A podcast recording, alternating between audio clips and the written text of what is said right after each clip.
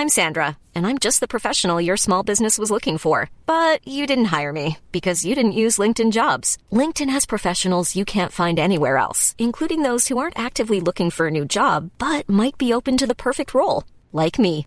In a given month, over 70% of LinkedIn users don't visit other leading job sites. So if you're not looking on LinkedIn, you'll miss out on great candidates like Sandra. Start hiring professionals like a professional. Post your free job on linkedin.com/people today.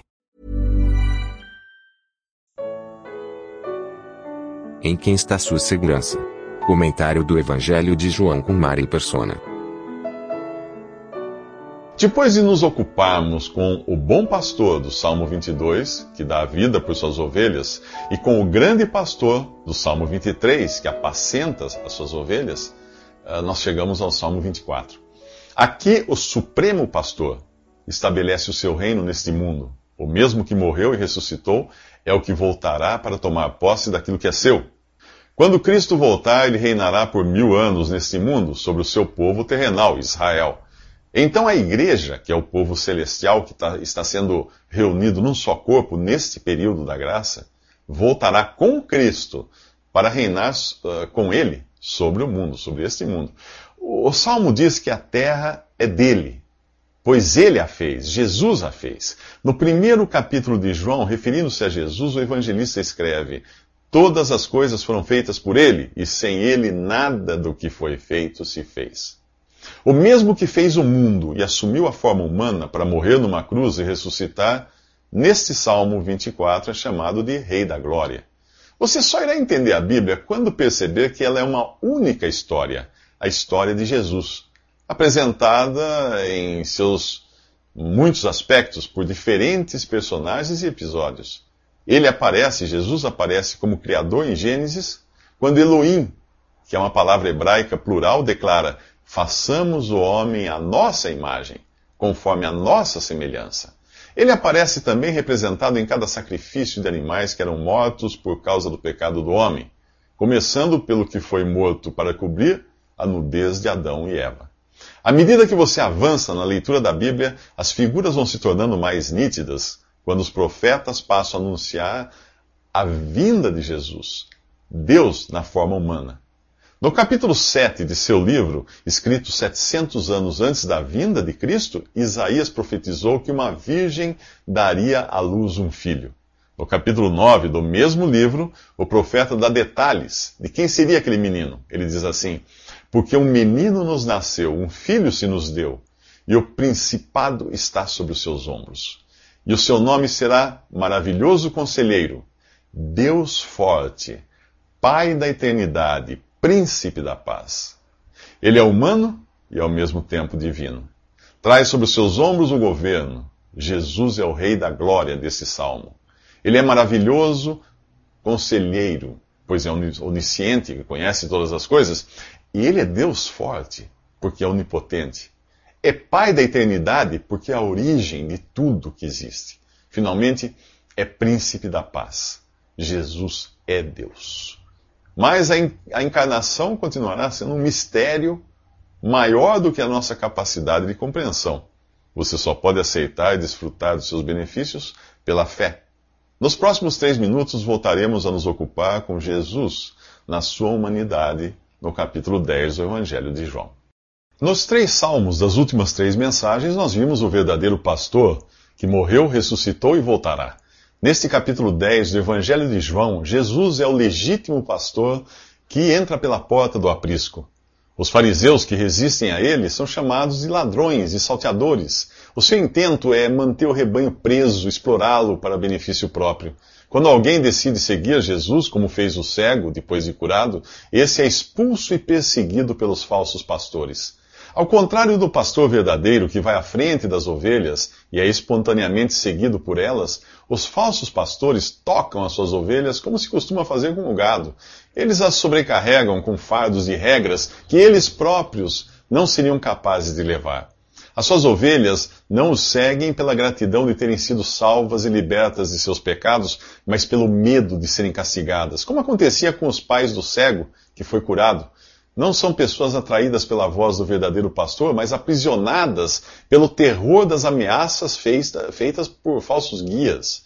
Uma ovelha de Jesus sabe que o seu pastor não a levará por um caminho que ele próprio já não tenha percorrido. A sua sensação não é de aprisionamento, mas de liberdade. Afinal, Jesus prometeu que se alguém entrar por mim, salvar-se-á. E entrará e sairá e achará pastagens. Eu vim para que tenham vida, disse ele, e a tenham em abundância. Uma ovelha de Jesus não se torna ovelha por segui-lo. Ela o segue por ser ovelha. É uma natureza que ela recebeu ao nascer de novo. Deus, Deus dá a ela a capacidade de discernir a voz do verdadeiro pastor e fugir do falso. As ovelhas de Jesus o seguem porque conhecem a sua voz, mas de modo nenhum seguirão o estranho, antes fugirão dele porque não conhecem a voz dos estranhos. A diferença entre Jesus e os falsos pastores é que Jesus, sendo rico, se fez pobre por amor de suas ovelhas. Ele deu tudo por elas, inclusive a própria vida, sem pedir nada em troca. Os falsos, os falsos pastores, por sua vez, sendo pobres, querem ficar ricos às custas das ovelhas. Por isso, neste capítulo, eles são chamados de mercenários. O dicionário define mercenário como alguém que faz as coisas interessado apenas no dinheiro. No capítulo 3 de 2 Timóteo, nós encontramos a condição da cristandade nos últimos dias, isto é, hoje. Ali nós vemos homens amantes de si mesmos e avarentos, fazendo o papel de Janes e Jambres, os magos de Faraó, que imitavam os milagres que Deus fazia através de Moisés. Avarento significa obcecado por dinheiro. Nos próximos três minutos, Jesus dá algo que ninguém poderia tirar dele, e o faz de livre e espontânea vontade. Fazendo uma retrospectiva dos eventos desse capítulo, o verdadeiro pastor Jesus entra no aprisco pela porta e chama suas ovelhas para saírem dali. Elas ouvem a sua voz e o seguem. Então ele diz que o bom pastor dá a sua vida pelas ovelhas. No versículo 16 ele, ele revela: Ainda tenho outras ovelhas que não são desse aprisco. Também me convém agregar estas, e elas ouvirão a minha voz, e haverá um rebanho e um pastor. Jesus fala dos gentios que seriam beneficiados por sua morte. Já não se trata de um aprisco, mas de um rebanho. Um aprisco precisa de cercas, muros e porteiras para manter as ovelhas juntas. Um rebanho só precisa do pastor. A morte de Jesus muda tudo. O aprisco de Israel seria deixado de lado e Deus estenderia a sua graça em salvar qualquer um, judeu ou gentil. Até a razão do amor do Pai eh, pelo Filho é revelada aqui. Por isso o Pai me ama, porque dou a minha vida para tornar a tomá-la. Com a sua morte, Jesus glorificou a Deus em todos os aspectos. Mesmo que ninguém fosse salvo, ele ainda teria glorificado a Deus por ser o Cordeiro de Deus que tira o pecado do mundo solucionando de uma vez por todas a questão do pecado que manchou a criação. Mas Jesus é também o Salvador de pecadores, por salvar individualmente todo aquele que o Pai lhe deu, para que cresce nele e na suficiência da sua morte substitutiva. Há uma outra verdade revelada aqui que põe por terra toda especulação dos que tentam desvendar a causa da morte de Jesus. Uns dizem que foi asfixia, outros falam em colapso resultante dos flagelos que ele recebeu, e há quem pense ter sido a lança do soldado romano, mas ela foi fincada num corpo já morto. O próprio Jesus explica a causa de sua morte. Dou a minha vida para tornar a tomá-la. Ninguém me tira de mim, mas eu de mim mesmo a dou. Tenho poder para dar e poder para tornar a tomá-la. Esse mandamento eu recebi do meu Pai. Nenhum ser humano tem o poder de dar a vida. Você pode decidir morrer para salvar um amigo, mas haverá uma causa externa da sua morte. Nem mesmo um suicida é capaz de dar a sua vida, ele mata a si mesmo. Jesus fala do verbo morrer na primeira pessoa do singular, do ato de encerrar a vida e entregar o espírito sem uma causa externa. Ele recebeu esse poder para cumprir uma ordem dada pelo Pai. Lucas descreve como ele fez isso na cruz. E clamando Jesus com grande voz, disse: Pai, nas tuas mãos entrego o meu espírito. E havendo dito isso, expirou. As afirmações de Jesus eram tão radicais que alguns judeus dizem que ele está endemoniado. Nos próximos três minutos, encontraremos Jesus num cenário típico de inverno. Repare no versículo 22 desse capítulo 10 de João. E em Jerusalém havia a festa da dedicação e era inverno. Uma cena de inverno é bem apropriada para descrever a frieza com que o Messias está sendo tratado pelo seu próprio povo. Mais à frente, no capítulo 13 desse mesmo evangelho, nós encontramos Jesus dando um bocado de pão molhado em vinho para Judas, antes da última ceia com seus apóstolos. Ali diz: E tendo Judas tomado o bocado, saiu logo, e era já noite. É inverno quando os judeus rejeitam o Messias. Quando o entregarem à morte, será noite. Os judeus voltam a questioná-lo no templo em Jerusalém. Se tu és o Cristo, dize-nos claramente. Jesus respondeu-lhes: Eu vos digo, mas não credes. As obras que faço em nome de meu Pai, estas dão testemunho de mim. Entretanto, não credes, porque não sois das minhas ovelhas. O verdadeiro pastor continua explicando: as minhas ovelhas ouvem a minha voz, eu, as conheço e elas me seguem. Dou-lhes a vida eterna e nunca hão de perecer.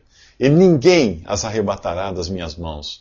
Meu Pai que mas deu é maior do que todos, e ninguém pode arrebatá-las das mãos de meu Pai. Eu e o Pai somos um. Os judeus então pegaram outra vez em pedras para o apedrejarem. Veja quantas coisas há nestas palavras: As ovelhas sabem discernir a voz do pastor. Ele as conhece uma a uma. Elas recebem dele a vida eterna. Nunca irão perecer. Ninguém pode tirá-las das mãos de Jesus, que as recebeu do Pai. E ninguém pode arrancá-las das mãos do Pai. E Jesus e o Pai são um. Aqui diz que vida eterna nós recebemos de Jesus. Nós não a temos de nós mesmos. Não se trata apenas de uma vida que não termina, por ser eterna, é também uma vida que não começa. É a vida de Jesus, o Filho eterno de Deus. Essa é a garantia interna de que, ao crermos em Jesus, recebemos em nós uma vida que nunca mais perderemos. Caso contrário, ela não seria eterna. Então vem a dupla garantia contra as ameaças externas. Ninguém pode arrebatar uma ovelha, nem das mãos de Jesus e nem das mãos do Pai. Foi o Pai quem as deu ao Filho, e ninguém, nenhuma delas, se perderá.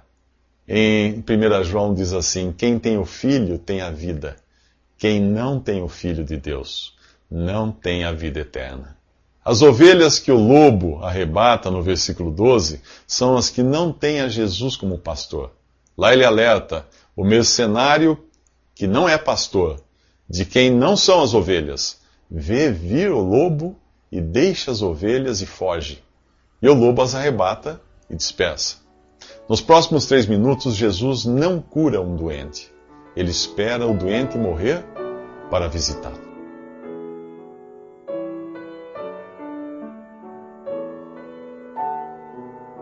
Visite respondi.com.br Visite também 3minutos.net.